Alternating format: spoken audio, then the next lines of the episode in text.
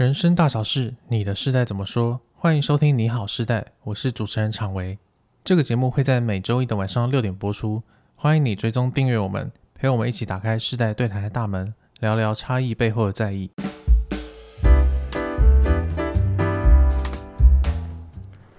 Hello，大家好，我是常维。那今天世代这一个节目要跟大家分享的主题是。社交恐惧，哦，对，这很多人好像嗯都有这个镜头哈。对，最近“社交恐惧”这个词其实非常的红，嗯，那虽然我也不知道在红什么，但是就是非常多人在讨论说，哎、嗯，我是不是有社交恐惧？我是不是呃很害怕跟别人接触？嗯，那我就发现，其实“社交恐惧”这个词好像在社群媒体上面是越来越流行了。那包括有些人在自我介绍都会提到说啊，那个我社恐，然后请。轻拍打喂食，就是请温柔的对待我，因为我会害怕跟人社交。我觉得干脆这种什么词汇啊，社恐啊，高敏感啊，印一个 T 恤穿在身上，连讲都不用了，有没有？就跟香菜跟蒜是一样的意思。那有那有 T 恤吗？我不知道，好像有个印章、嗯、哦之类的。哦 OK，好。所以今天为了聊社交恐惧这个话题，我就找了暌违久了两位组合。第一位是凯宇老师，大家好，你们刚刚都听到我的声音了。对，然后第二位是江英老师，Hello，大家好。找我们两个是因为我们很社恐，还是我们很不社恐？因为你们知道大家的投射都不一样，跟我们自己的认定差异很大。哦，我觉得今天谈这个社恐，一定有很多人都有这个落差，是就所有人都不觉得他是那个，但是他自己觉得他是那个，是是是。嗯，好，那我现在简简单讲解释一下为什么我会想要聊这个话题啊？呃，其实我一直觉得好像。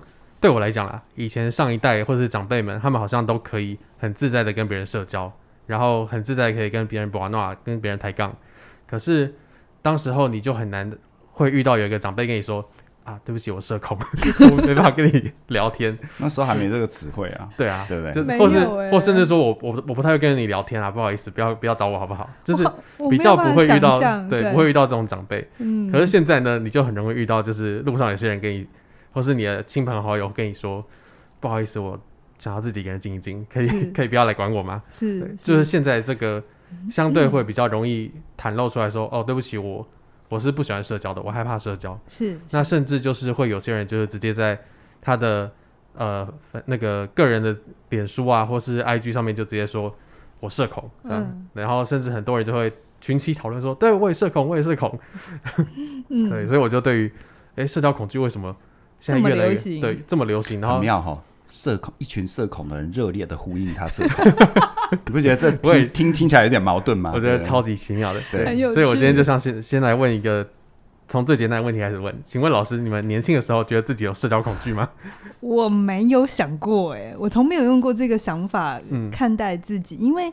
如果以我的训练来讲，是有社交焦虑的啊。嗯、可是你要符合社交焦虑的话，其实是蛮严，就是很严格的。我很快的念一遍，比如说你在很多种社交情况底下，你会很怕被别人看啊，或者你会很明显的焦虑、害怕，然后对于任何要跟别人社交，哪怕是演讲或者只是一群人讲话，你都会。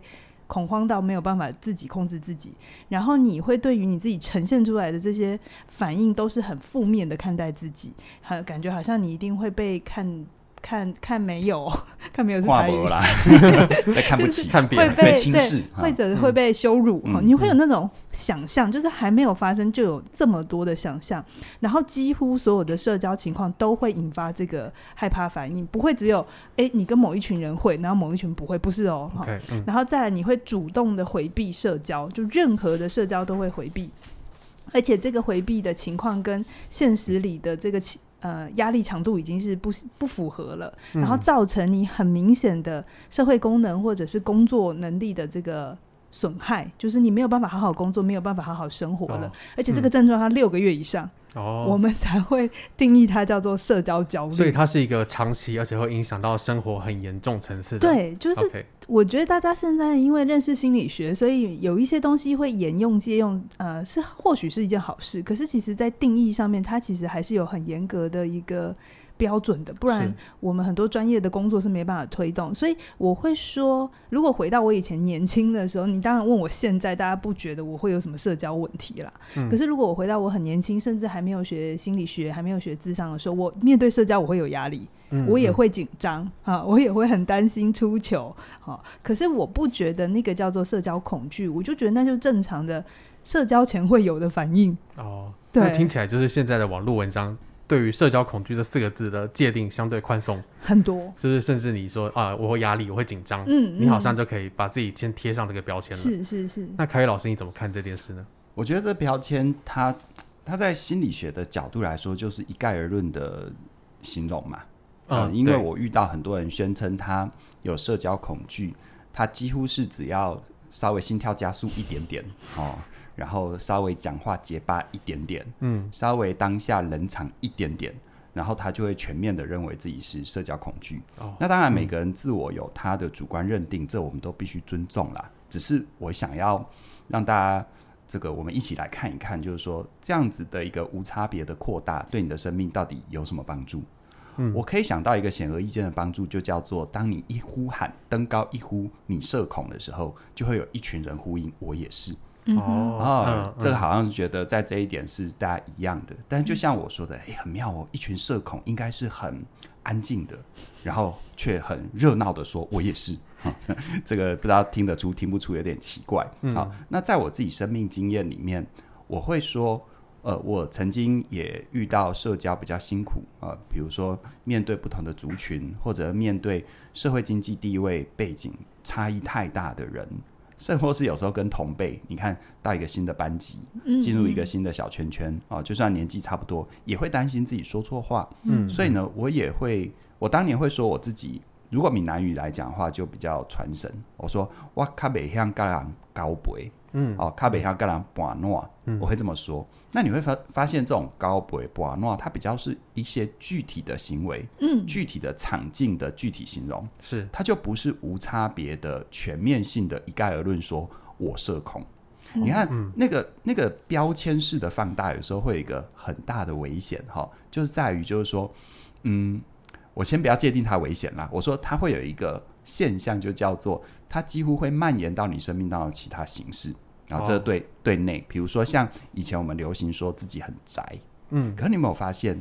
我不知道我们的听众有没有这样发现，但当年我发现超多这样的人，他根本就是社交的花蝴蝶，然后他每次都宣称我其实很宅呢，就嗯，嗯，那似乎好像变成是一个自我标榜的标签，他已经没办法说明任何事情，嗯嗯。可是我比较担心的是，如果一个人他真的在社交上比较辛苦，因为这些标签式的。代名词的蔓延会不会加重了他没有办法培养一些他其实想培养而且对他很重要的能力？嗯，哦，我觉得这是很重要。比如说，你看哦，像现在大家很喜欢讲内向、社恐、高敏感，这些都是一种隔绝式的用词。嗯，他他，你感觉他好像说说明了很多事情，但是他其实什么都没说明。是，他只是让我们每一个人好像呃很跟得上流行，一方面，但二方面。其实也会让我们隔绝在一些真实的情境，比如说那个标签究竟是你的真实，还是你的？我担心会被骂，你直接讲吧。还是你的借口？就是比如说，你遇到一些其实你可能需要投入，但你又不想投入，或你因为太害怕担心自己犯错而把自己隔绝在外。于是你现在有一个很好的理由，叫做我内向、我社恐、我高敏感。哦哦，那我不是说所有内向、社恐、高敏感都是把它当借口，我是说，是我是说，当我们不假思索的用这些词汇的时候，它到底是在帮你、帮你创造更好的连接，帮你更进入这个世界，帮帮你更如鱼得水，还是帮你，还是让你从整个这个世界的脉络抽离？那你如果真的就这么安心自在的觉得内向、社恐、高敏感的话，那事实上，我们不妨反过来想，一个真的内向的人，他会大声嚷嚷他内向吗？哎、欸，你这让我想到 前一阵子我看到那个梁朝伟的一段访谈。嗯，我们想演艺圈应该都知道梁朝伟是一个蛮内向，然后他 那个是纪录片在在访问他，然后就有人问他说：“那你会觉得自己太内向、太？”就是社交恐惧嘛。嗯、然后梁朝伟自己就说。我有说过我自己社交恐惧吗？哦，对，嗯，对，就他不觉得，对，所有人都觉得他是对不对？可是他本人并没有觉得我在干嘛，或者是我有这个问题，他就觉得他只是在做他自己喜欢做的自在的状态，就是那个样子。我听过一个比方很传神哦，就是你如果问一只鱼在水里什么感觉，他要怎么回答你？对，对，我觉得有很多东西，当当我们太利用。当那个标签已经不是说明一些具体的事，已经变成是一概而论的概括，让我们可以隔绝掉一些事，那我们要很小心。是是，对，就是当我们使用这种隔绝式的用词在形容自己的状态的时候，其实我们也是把自己塞在一个框框里面，嗯，然后让自己就是困在那边出不来。那甚至还会想说，哎、欸，为什么我出不来？难道这就是我的天性吗？它变套套逻辑这样。对对啊，其实这些词汇永远有个吊诡，它真的是那样，它其实就不会那样宣称，是因为没必要啊，他也没有感觉啊。是对，对。可是现在我觉得社交恐惧的这种人数的爆炸式增长还是蛮奇特的。嗯，对。那我就会先想问张毅老师，就是你会觉得说，如果这种隔绝式的用词现在大家流行的那么广泛？那大家真的都只是在所谓的跟风吗？我觉得这边有几个面向可以来看，就是我们不会做一件对我们没有好处的事情嘛。哦、所以，如果当我们在说我社恐的时候，嗯、那背后一定有一些程度的好处，哈，是我们可能在过程当中体验过的，所以我们就多多的去使用它。比如说，现在的社会其实确实给大家更多的空间去承认你的各种。没有能力吼，就是可能以前都会觉得你要很好很优秀，可是现在我们会愿意承认一些脆弱，嗯，或一些不是那么好，就是我不行，那也没关系，或者个别差异，对不对？对对的，那个多元性是有的，所以我觉得大家可以承认说，哎，我真的不爱社交，或者是我现在不想社交。是，可是就像凯宇刚才讲的，我也很认同，就是你可以承认你现在做这件事情不那么拿手，跟你已经等于社交恐惧，这中间是有很大的落差，那个定义要很清楚。不然的话，很多东西都很模糊的带过，我们很容易就这样看待自己。好，那再来，我们撇除我刚才讲的，真的是医师诊断的社交焦虑，呃，真的是要要到专业治疗的这个部分。你说自己社恐的时候，其实我在日常生活中观察会有很多好处，比如说。当我说我社恐的时候，就不会有人勉强我去 我不想要去的地方，对不对？哦嗯、它是一个很好的理由。我觉得现代人很需要理由，一个说法给一个说法，需要逻辑自洽一下。对对对就是如果你真的是这样，那就去做。可是我觉得现代人会需要一个 smooth 的过程，这样子。嗯嗯、然后再来，我有听过有人用社恐来跟别人建立关系，好，这是我听来的。哦嗯、比如说一个可能新鲜人，他刚到职场，然后他就告诉。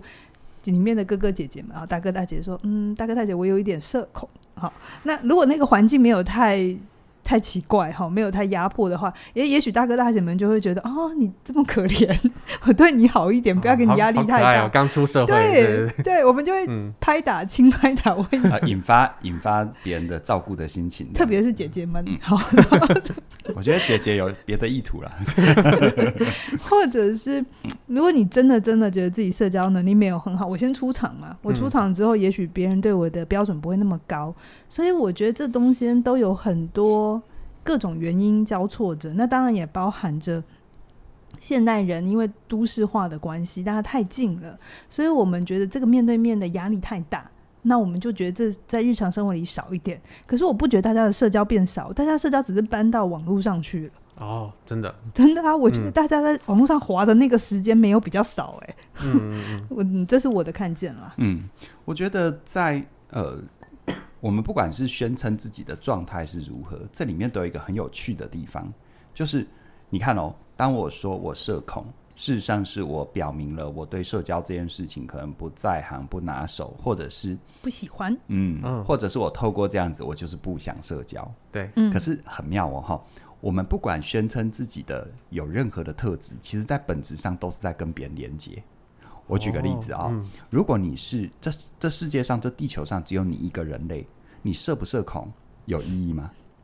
就像一个人说，我是个善良的人，我是个好人，我是个爱计较的人，不管你的标签是如何，嗯，这世界上如果无涉于他人，这些标签都没有意义，嗯，对不对？对，没有他者存在，你是善良的，你是社恐的，你是外向的，你是内向的，是不是都没有意义？是，所以啊。我会觉得一件事情，嗯，如果愿意的话，好，他他是跨时代的，因为我在做教练的过程当中，我遇到很多跟我同辈人，我的长辈，还有我的晚辈，那我就会发现，当我们企图用一些标签概括式的去形容一些状况，而没有回到真实，比如说我遇到好多人宣称他社恐，他只是比较不擅长在陌生环境跟别人打招呼，嗯，听出其中的差别没有？所以他其实只要培养在陌生环境怎么样挤出笑容跟别人 say hello，、嗯、是不是后面都比较顺呢？是。可是当他用一个标签叫社恐的时候，事实上会变成是全面的。他可能跟别人聊他的专业没问题，但他心里说我社恐，我社恐，我社恐，我社恐。当别人真的还蛮坦白的问他专业的时候，他反而说不出来，或者他反而没有给别人一个符合他专业身份的答案。你不觉得这样好可惜吗？因为别人不仅没办法懂他，他的好也没办法被别人接到。哦，我觉得这是世界上最悲伤的事。嗯嗯，所以就是呃，我觉得大家在使用这些词的时候，真的会让自己，就如果你真的把自己隔绝起来了，你其实会有很多能力是没有办法去发展的。嗯嗯，对，自废武功哦。是。然后现在我也发现一件很有趣的现象啊，就是这些宣称自己社恐的人，其实有时候可以变成一群好朋友。嗯，就是他们是一群有社恐，但是可以。互相麻吉麻吉的，然后一起出去玩什么的，就是他们其实，在私底下相处是没有问题的。是社恐族群之间的社交，社交 然后不恐，对对，因为恐就没办法社交了。对，所以我觉得其实不管是在网络上，还是他们呃一些小圈圈的朋友圈里面，就是大家的社交技能其实是没问题的，社交能力也没问题。但是我觉得有一个真的很大的落差了，就是我自己也有深刻的感觉到。就是我们在跟他人面对面社交的时候，其实我们的能力确实，我自己觉得有点不如上一辈。嗯，我自己觉得，对。嗯，你自己也会觉得在面对面的时候比较有压力。就是比方说，如果有家里的装潢师傅啊，或是一些水电师傅来，那我会很难跟他在那边玩的话。哦，对，就是我很我很难对很难很难跟他在那边聊个几句，然后抬杠个几句，问他一些有的没的事情。可是。就是爸爸妈妈辈或者阿公阿妈辈，就很轻松的就可以开始跟他展开一系列日常的话题。我觉得，我觉得这个部分哈，跟真的跟跟我们这个节目谈世代有很大的关系。嗯，是因为我们我们当然会比较熟悉现在正在发生的事，还有我们所谓的此刻的这个世代。但是啊，我们不妨想象一下。如果是我们的父母亲或者是长辈啊，因为对有些人的年龄可能是阿公阿妈等等的那个时代，他们没有网络，那他们又要在这个具体的世界生活，那他要不要有他的讯息来源啊？比如说我们现在遇到任何状况，我们可以 Google 嘛？嗯，我连一个外套不知道送哪里洗，我 Google 都可以方圆大概几公里之内的干洗店或等等，是不是都会呈现给我看？对，但以前没这种东西。所以以前没有这种东西，要怎么办呢？嗯，哦，问别人自己用两只脚去走吗？骑脚踏车去绕吗？骑摩托车去绕吗？嗯，或许都可以。嗯，但是更直接的方法就是问别人。对，就想象一下，我们现在有 Google，但他们以前的 Google 就是问邻、问里长、问邻居。哎，真的真的，我爸妈都知道里长是谁。对，但是我住不管多久，我都不知道里长是谁。对，所以你想想看，当当你是生活在那样的一个环境，你有任何的生活资讯的需求。不管是问别人还是被问，是不是都是很自然的？是，因为因为因为要要有情报网嘛，嗯，所以在潜移默化当中，是不是你就训练了？不管我跟你熟还是不熟，生活我跟你是陌生人，嗯、我开口问问看嘛，嗯、哦，好，嗯、所以他们自然在那一代的人的心中，就把这种问问看的能力跟是不是很会跟别人交际的能力脱钩了。哦啊，我可能还不是那么会交际，嗯、没那么交际性格，但我还是该问的时候会问。是啊，那是一个生存的必要条件。对，那我们这个时代都等于又把它过分的绑定在一起，那就变得很尴尬啊。有时候你出门在外就是断网啊，你手机就没电啊，嗯、你可以问路吗？嗯、对啊，对，所以所以就我真的有遇过很多人现在不敢问路、欸。对，没错。所以所以所以你看哦，像像我自己呃都有去运动的习惯。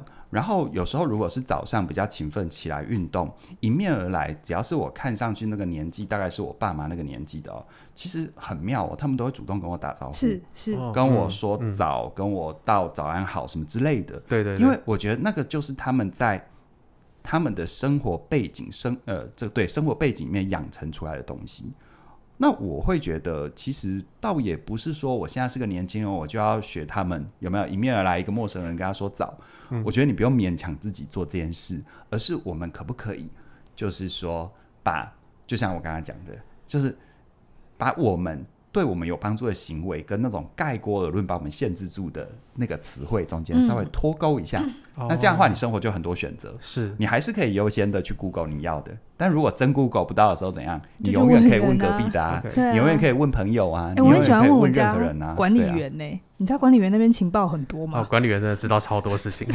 不过你刚才讲的那个啊，你透露你的年龄，真的吗？对，你信不信？厂维那个世代，他们不太有这个逻辑。对我们比较不会跟管理员聊天，真的，真的，真的。我发现是我们我这种大概是我四十几岁左右的。还会停留着喜欢跟管理员聊天的习惯。哎、欸，这是我买房子之后培养的技能呢、欸。嗯、因为我觉得跟他们保持不错的关系蛮好的。是我我我也知道，我也确定它是一个很必要的技能。真的，就是因为你跟管理员如果关系比较好的话，其实有很多事情上面的处理是方便很多的。对，对，对，对，而且他帮你、哦那个、生，生活里面的小方便超多的，而且帮你跨头跨步也真的不错。嗯嗯，对。那这样老师你怎么看？就是现在这种状况？好，我。其实觉得面对面的社交，在不同的环境、不同的文化都是存在的。比如说，我们讲国外好了，如果你有去过美国的话，嗯、他们其实非常在乎一件事情，就是你能不能 small talk。small talk 就是聊一聊天气呀、啊，聊一聊，哦嗯、就是很表面的事情，很闲谈的东西，很闲谈。其实他们在这个社交能力的需求，嗯、虽然他们很个人中心啊，很个人主义，可是其实他们 small talk 的这个技能也会去判断这个人友不友善。那可不可以好相处？但是你以为如果他跟你聊 small talk，就是要跟你聊很深？没有，在在美国的话，嗯、他也会觉得你越界，他就真的只要跟你 small 而已。啊哦、他们的界限其实还蛮清楚，很清楚，很清楚。他就 small small 到一种就是很表面，你不可以问他住哪里啊，然后家里多少人啊，多少钱，这都是不可以问的。可是东方好像对对，然后在东方我就说像另另外一边就是。这些都会问，然后东方的面对面的这种社交完了之后，你会发现，如果你特别是在比较南部一点或者乡村一点的话，哎，如果你真的说了一些你的需求，所有人都会来帮你哦，就是那个介入性又很高。比如说你在南部，如果你问个路，他有空的话，他会真的带你去。对对对，对。那有的时候，像我有时候我会觉得不需要，我没有要，你只要告诉我就好。但他那种热情，你又会。很难退却，就是很难去退，就是去拒绝。所以我会觉得东西方都有一些好处跟缺点。那面对面社交会有一些好处，比如说凯宇讲的，有一些情报网不是你在 Google 可以 Google 得到的，但是它也一定会有相对应的一些困扰。比如说太近的话，每一次见面都要打声招呼啊，或笑一笑，你就会觉得很烦。我今天就只想要一个人，这些东西就是它会有一些取舍。但是我会觉得，就像凯宇讲，有的时候我们为了一些些小小不方便，我们不想要再去面对它，我们就全部切断。我们就把连好的地方也都一起不要了，我会觉得这样有点可惜，嗯、真的会蛮可惜的。所以我会觉得，我们这做世代的议题，我会觉得，呃，老一辈的世代，我不会觉得他们说他们比较会社交，不会，我不会这样讲。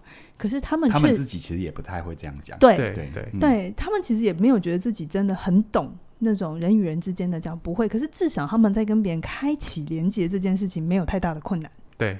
嗯，嗯，对，像我母亲，她以前住我们比较就是旧的社区的时候，她就在周围邻里都很很很熟悉。嗯、但是后来搬到新社区，就是一个比较现代化的管理，那对她来讲，她就会很不习惯左右邻居都没在打招呼的。哦，哦 哦，但是我很习惯，为什么？因为我家我住了两三年了，我真的隔壁，我会我会我知道她在我隔壁啊，可是我们真的聊不了两句。是对，然后没有打招呼也不会怎样。我们之间的物理距离只隔了一道门，真的。但是我们之间的心理距离隔了一座海。有可能，哎，我的主卧房也是他的主卧房，然后我们可能晚上是真的头对头在睡觉哦。嗯，可是真的这么亲密啊？因为你的主卧房也是他的主卧房，因为反向啊，镜像啊，就是一道墙而已，真的是一道墙啊。我故意把那一道墙忽略掉。嗯。OK，因为因为刚刚老师你讲到那个 small talk 这件事情，我其实还蛮有感的。嗯、就是我觉得现在大家为什么会开始觉得自己有一直用社恐来标定自己，有一个原因啦，嗯、也是因为真的以前我们接触到的那种 small talk，在日常生活的 small talk，真的是会一直去探问你的隐私的。在东方，对，在东方就是很不 small 嘛。对，就是你，或者是你觉得你被假动作骗了，对不对？对，他刚才跟你 small talk，就后面要玩你，后面突然问一堆有的没的，哦，实在是。你跟他聊个十分钟，你的祖宗十八代都被知道。对 对，然后就是像我的家人，如果去跟邻居聊个几句，可能马上就知道，哎，我现在收入多少，然后我的学历是什么，对，然后我现在在哪里工作。我也不懂为什么他要告诉别人。对，就是有太多事情会被流露出去了。是。那我就会很好奇说，那老师你们会怎么？如果你们遇到这种，就是他真的已经开始要踩你们的底线了，哦，对，然后我们我们如果不用社交恐惧这个这个框架来框住自己，我们要怎么应对这些人？我我怎么面对这种事？会啊，我每天也要面对的啊。比如说，我就讲买房子好了，你知道那个邻居啊。特别是有一点点年纪，然后他的网络功能、网络能力没有这么好的，他看你是邻居，他就说：“哦，刚搬来是不是？”我就说：“对嘛，因为就想说保持，就是刚搬来，就 对。”然后他就说：“哦，那他下一句就会问你说你买多少？”就他们，而且他们也非常在乎他们的资产有没有缩水。然后像这种问题，其实我个人会觉得我没有那么想回答，就是真的，因为因为我又觉得我买多少钱是我。包含到我的经济实力啊，是啊，是啊，或者是说，我的谈判能力，对，里面有我的我的社会关系网络能力，对。可是我又觉得，确实，那那个特别是在电梯里头，你知道那个空间，那逃不了，所以我又觉得。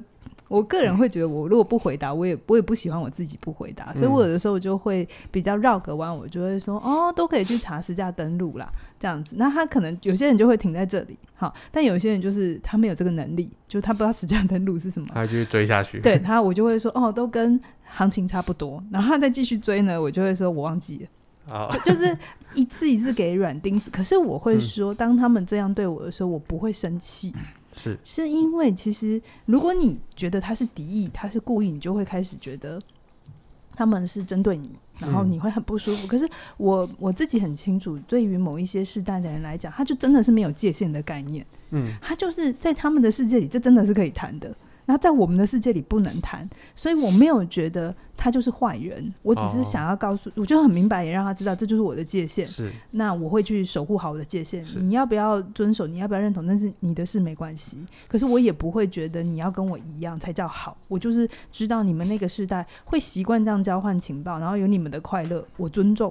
哦，有你们的快乐，对他们有他们的快乐，他们可能只是不懂说，哎、嗯欸，为什么这个界限是不能过去的？对，对他们会不懂。那但是我有看过有一些故事，就是有一些妈妈们，他们因为小孩在美国，那他们为了要去看孙子，然后他们就会去。那你知道美国人就没有像台湾人那么客气，就是不舒服他还会先 hold 着这样。嗯、美国人是直接会反反应回去的。那、哦、有一些妈妈就是有一些呃女儿啦上来写说，她妈妈来一个月之后学会了什么叫界限。就是学会了这个不能问，那个不能问，在美国这个是不可以的。哦，那我觉得这也很好。是啊，对对，嗯。那凯老师，你会怎么遇到应对这种问题呢？我应对这种问题哦，原则上跟刚刚嘉玲说的前面的起手式都差不多。嗯，那我有遇到一些比较极端的例子，就是呃，应该是记性不好吧，我猜，就是因为电梯都会遇到嘛。然后呢，连续遇到，然后连续问，然后我上似乎我上一回跟他说的，不管从实价登录到行情差不多，然后到最后我忘了，他每次都再来一次。那有一次我就那天心情特别好，就是幽默感很高啊。然后他又问了，然后又很认真，仿佛他从来没问过我一样。然后我就我就我就我就看着他，然后我跟他说：“哎，你有没有发现？”你常常在不是上班的时，呃，你常常在上班时间电梯里遇到我，对不对？他说：对啊，对啊，所以你很好问啊，嗯，我就说：对啊，我靠爸妈，我也是超认真的，我这样回来，我靠爸妈，我爸妈买的，对吧？我富二代，你相信吗？好妙哦，从此以后他就不问了，对，他可能跟开始跟旁边说：哎，楼上搬来一个富二代，这也没关系。可是我觉得，嗯。我觉得它是组合的，就是说，当你是用一副很攻击，或者是别人冒犯你，你要反击回去，我觉得那个一定会还蛮不舒服的。嗯，可是我我我刚刚为什么说，其实那一天我就觉得我的幽默值爆表，然后我就呈现出一种很认真但没有攻击的这样的呈现。但我发现后来在电梯里遇到他，他还是会跟我聊天，但他就完全不聊这件事。然后很有默契的不跟我聊我爸妈在做什么。对，我我不太知道那背后的动力是什么。你不太确定他是信还是不信，对不对？但是至少他不会再烦你了。其实我真的不在乎他信或不信，我是不太知道他背后的动力是什么。嗯嗯，他是自动屏蔽掉了呢，还是他启动了生命的自我保护呢？还是什么的？我不知道。他怕跟你比爸妈，他会难过的。我不晓得，我不晓得。可是我觉得这种回答真的要超级有自信，就应该说你至少自知道自己会。遇到什么样的回应，而且你自己不在意啦。对，然后你自己也不在意，你才可以这样回答。对啊，就我我发觉，因为我们那个社区出入的人，我觉得好像条件都还可以，可以啊，还可以，嗯、就是还中上。所以，然后加上我平常的的的状态，我不知道哎、欸，可能有时候人就是这样子。当当你很认真，但不带敌意攻击的去讲一个显然不是事实的事情。好像有些东西对方就会懂，对。但如果你一副就是一副就是好像惊天动地不得了，然后很害怕、很认真，然后你踩我的线，你不能踩我的线。不知道人都有逆反心理，就你不要我踩，我就硬要踩。但是你你真的踩，我让你一脚踩进来，发现怎么样？哎，怎么跌到水里？哎，你讲应该就不会第二次。你讲那个我们同事分享的那个例子，那超好笑的。对啊，我就遇过有，因为很多人年轻结婚嘛，对，也没有年轻啦，反正总而言之，结婚老人家一定问我问什么时候生小孩嘛，然后每一年都这样问他，就不胜其扰，然后又不想要小孩。就有一年，我就听有一个同事分享说，那个那个男生就放了大绝，就是家里的姑姑啊，还是阿姨什么，就问他，你到底要不要生小孩？然后他很认真哦，真的跟我一样很认真哦，然后看着对方说：“我阳痿。” 这个小叔叔练过哈，小孩不要学。我就是我觉得哦，这个 听说就再也不问了。对对，那那我会觉得就是说。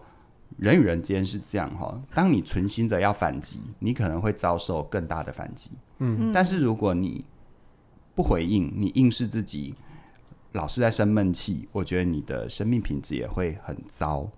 哦，我没有办法去说，好像我讲的那些，不管我讲别人的例子，还是我自己真实的应对，你要 copy 去学，因为它也要结合你的个性跟我不一样。啊，我的个性或我的生命状态，我真的不太在乎别人背后说我是靠爸妈。嗯嗯，你说我靠爸妈，那你看过我爸妈吗？你要看过的话，我会好好的认识你，因为你是纵横灵界跟 对，我会好好的认识你。对，所以，但是，但是，我觉得不管你学什么，或者是甚至有时候你真的没办法，你就是不理他，不回应，我觉得也没关系。但是。我觉得你不要硬是学一些尖酸尖酸刻薄的话，要去给别人怼回去。我觉得不要，因为别人他只是电梯当中的相遇，是但是你说的那句话对你的影响会很久。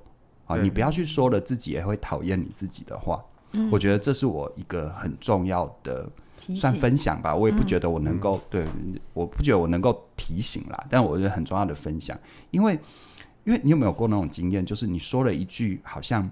大快人心的话，你感觉当下白刀子进红刀子出，可是你回去之后你，你你好难过，你你你好不喜欢这样的自己，会有后坐力的。对，我我不希望这样子，所以你要问你自己，遇到那些状况，你选择说什么话的时候，你要问自己，就是说，如果离开了那里，那那样的说话方式，你会喜欢自己吗？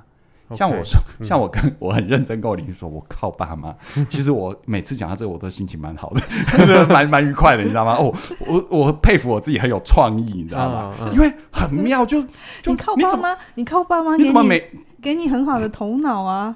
对啊，给你很好的条件、啊。没有，我就觉得不可思议，你怎么每次在电梯遇到我，每次都要问同样的问题，然后每次都同样的回答，但你下次还是。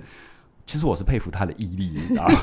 但我又不想要消灭他的 毅力。后来觉得他真的可能忘了。对对，其实他真的可能真的是忘了，所以我不觉得你要假定别人是坏人。对，对，因为像我也会曾经问我那个侄子啊、侄女，他们同样的问题要问好几次，我变成那个奇怪的大人。可是我后来想，我真的忘记，我真的忘记他告诉我什么。对，因为那对于他们来说就是他们的 small talk。嗯，那。任何人其实我们多数时候 small talk 你是不会占记忆体的，嗯，所以他也只是个 small talk，所以他其实也没占记忆体，所以他其实聊完就忘了。然后他在那个电梯的环境里面啊，他发现啊，反正每每次烦你，每次你都有反应嘛。然后这一次烦你，那个反应完全出乎他的意料，你知道吗？记起来。对，其实这个是这个是因为我学催眠，这个是催眠里面我们说叫做认知流程的中断的方法。哦、你要让一个人的意识状态跳到另外一个程度、嗯、另外一个状态的时候，嗯、你要用一些认知中断、认知阻断，然后他就突然醒过来，嗯、然后突然醒过来，他可能顿时之间过去的一个月在电梯里遇到我十次，问了十一次，他都想起来了，他就发现自己很糟这样之类的，我也不知道，这后面后面纯属我个人推测啦。对，哦，这是一个很高招的方法。对啊，对。那我我呃，small talk 这件事情，我觉得其实我我想大家应该也是可以知道说，就是 small talk 是一个必要的过程。嗯嗯。然后面对这种会一直踩线的人，也是一直有一个很想要努力的去回避的一个状态。嗯嗯、但同时，我觉得大家现在 small talk 越来越少，嗯、也是因为自己会害怕别人踩到踩到别人的线了、啊。是是对，就是会想说啊，我刚刚那样讲会不会不礼貌？嗯。我刚刚那样讲是不是会会让别人怎么样看我？那我想先问嘉玲老师，就是你觉得如果我们在社交的时候真的有一些害怕，害怕自己做错，或是害怕自己说错，那我们要怎么调整会比较好？我先说，如果你会害怕，然后变得更小心，这是好的。就是完全不会害怕的人，其实你也不会太喜欢他。好，可是有的时候是程度的问题，就是你已经怕到已经真的就是只要遇到陌生，你就开始有一些紧张，或者是常常都一直觉得自己。很表现不好啊，哈，那我会说，如果你已经是这样的话，比如说回到认知学派，刚刚凯宇有讲的这个认知中断，当你过度解读别人的反应的时候，把每个别人的反应都当成是针对你，其实这就是一个非理性信念，对，因为。就像你不会针对一直针对别人的反应，你今天头发剪了，你今天头发有没有翘起来？我可能看了一下，讲了一下之后，我就根本忘了这件事。可是你也有可能把别人的这个一点点反应都当成全部，好，这其实就是非理性信念。然后这样的话，其实你就要去小心，你并没有你自己以为的不重要，你可能把自己看得太重要。所以有的时候，像我自己，有时候遇到一些人，他会觉得自己这样是很体贴的，他要想要当一个好人，他不想要说错话、冒犯别人，他想要呃让自己都一直是很舒服的，或者是让别人很舒服的。可是有的时候，那个舒服的过程，其实他想满足的不是别人，是他自己。哦，嗯，你知道吗？那个心理动力其实是反着的。因为他已经跟现实脱钩了，别人可能没有觉得怎样，可是他就又会一直很担心，然后一直觉得别人会怎么想。但这时候他在乎的都只有自己，不是别人。那我这里就是提醒，如果你有这样的状况的话，我希望你停下来想一想，你的自己怎么了？为什么需要你这么这么多的保护？会不会其实你把自己想得太太脆弱？有的时候其实你出去一下，发现大家都还好，就是会遇到球开宇这种。跟你怎样 打屁的哦，是靠爸靠妈之类的。其实不用那么担心自己做了一些会冒犯别人的事情，就是要跟现实保持一定的核对能力。是对，有时候我们太会太过高估别人的记忆力啦，嗯、尤其当自己犯错、嗯、或自己主观世界知道自己可能做的不是那么的正确的时候，哦，那。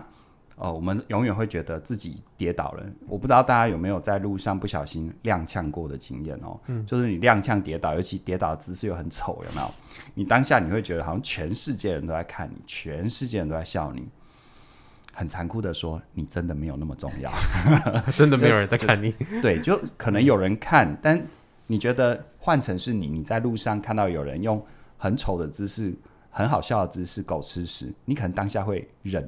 你会会笑嘛？对不对？会噗嗤一下。但是，请问你一转头，你会记他一辈子吗？嗯，你可能不要说，不要说当天晚上啊，你可能过几分钟，刚刚曾经看过这件事，情都忘了。所以啊，其实很多人在社交上会很害怕犯错，我觉得跟这样的心理状态是有关的。是，他会觉得他只要稍微讲错一句话，做错一个表情，或者是稍微出丑一下，好像所有人都会一直记得。哦，嗯，我们好像把自己看得太重要。但是我们又太高估别人的记忆力，然后我觉得最可惜的是，难道你是个怎样的人，要建立在那一次的出丑或别人片面的记忆吗？其实不是这样子的。所以有时候我们换位思考哈，你看有时候公众场合你你不小心出丑，好，比如说你打翻那个水杯。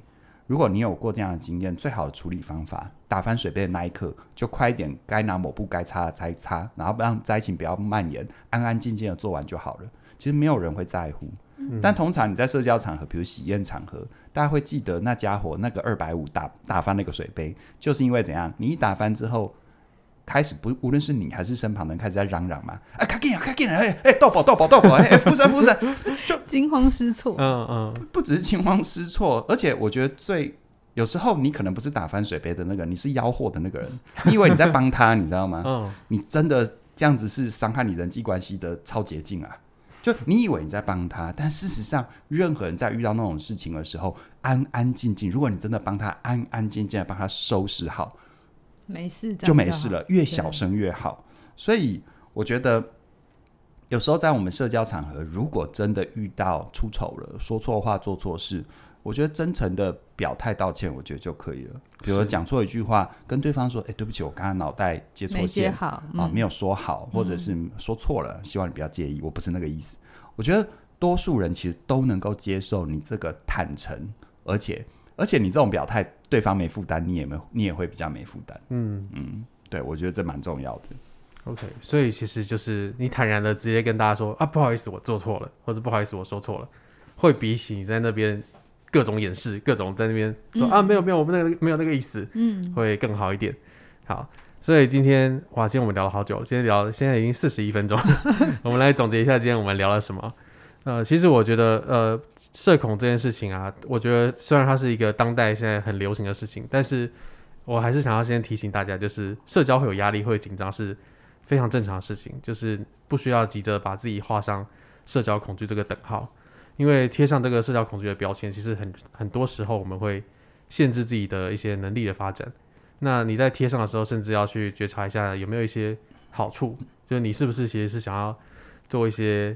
呃，不想社交，或是不想要花力气，或是你甚至想要认识一些 跟你性格比较相信 相近的人，对，就是你要去觉察一下自己有没有这些意图。嗯、是，是。那如果你遇到有一些越界的人呢，你可以理解对方，他可能如果他跟你有一些世代的隔阂，或是他的询问就是真的是很很没有敌意、很没有恶意的，那也不用急着把对方邪恶化，你可以先给对方一些软钉子。嗯、那。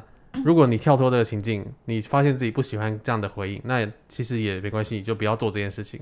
对，那如果你担心自己是越界的话呢，或是那个踩线的那个人，其实你可以多换一多一点换位思考，去想到说，其实我们在看到别人犯错的时候，也不会一直把别人记在心底啊，我们也不会一直记得那个人就是哦，他刚刚做说错了什么，做错了什么，好好笑，然后我们笑他一辈子。